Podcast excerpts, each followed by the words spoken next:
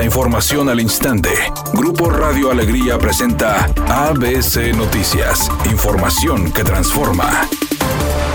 Con el descontento social de la población de Allende y Montemorelos por la escasez del agua, las autoridades buscan soluciones, aunque les causó extrañeza que entre los manifestantes no hubiera representantes de las colonias afectadas. Así lo señaló el director de agua y drenaje de Monterrey, Juan Ignacio Barragán, quien argumentó que muchas de las colonias no tienen red de drenaje, al enfatizar que durante una reunión con los inconformes no ubicaron a vecinos de las colonias afectadas. Este es un tanque de 400 metros cúbicos, entonces con las 25 pipas que tenemos, con dos viajes, lo podemos llenar y, que la gente vuelva a tener agua de la red. Pero esto fue algo muy reciente. Evidentemente fue uno de los temas que generó la molestia en la ciudadanía, aunque señalar que en la reunión que tuvimos el día de ayer había muy pocos representantes de las colonias. Más bien eran gente que estaba muy enojada y no veíamos una conexión directamente con la problemática del agua. Pero lo que sí, el compromiso de agua y drenaje de Monterrey con la población de Montemorelos es apoyarles para que tengan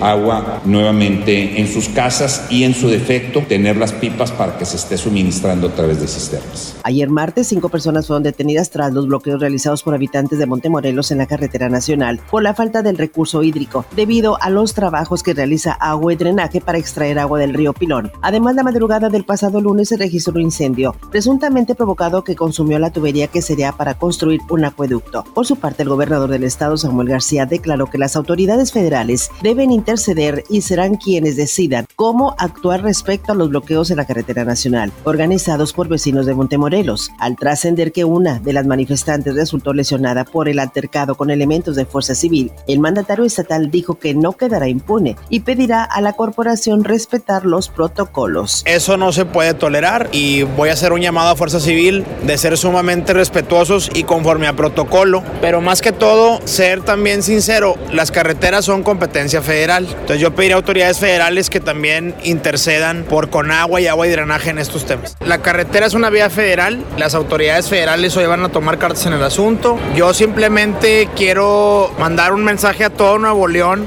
de unidad. Todos somos parte de esta crisis, todos tenemos que ayudarnos y pedirle a la región citrícola que así como los agricultores fueron corresponsables y nos ayudaron, que nos permitan cumplir ese acuerdo agrícola. Además, Samuel García reiteró que las labores de interconexión del arroyo El Chapotal al acueducto Linares Monterrey continuarán, mientras que Fuerza Civil aclaró a través de un comunicado que cuatro mujeres policías resultaron lesionadas. Editorial ABC con Eduardo Garza. La llamada viruela del mono está presente en Nuevo León. Dos casos se detectaron en el personal que atiende el teléfono de emergencias 911 del C5 de Nuevo León. Ya suman tres los casos en el estado de esta enfermedad. El COVID a la alza, sin agua, inseguros y ahora hasta la viruela del mono. ¿Qué más nos falta?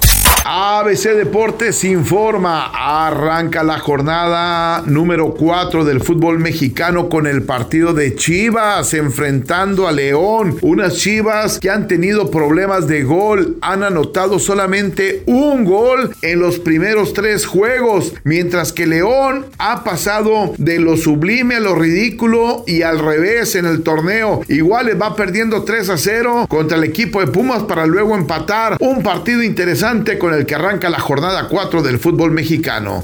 Sasha Sokol quiere dinero, dijo que se ha dado para adelante con la denuncia contra Luis de Llano. Es justo que él se disculpe por todo el daño que le hizo y que le sigue haciendo al hablar del tema del acoso contra ella, incluso en los programas de televisión o de streaming actuales. Es una tarde con escasa nubosidad. Se espera una temperatura mínima que oscilará en los 34 grados. Para mañana jueves se pronostica un día con cielo parcialmente nublado. Una temperatura máxima de 38 grados, una mínima de 24. La actual en el centro de Monterrey, 37 grados. ABC Noticias. Información que transforma.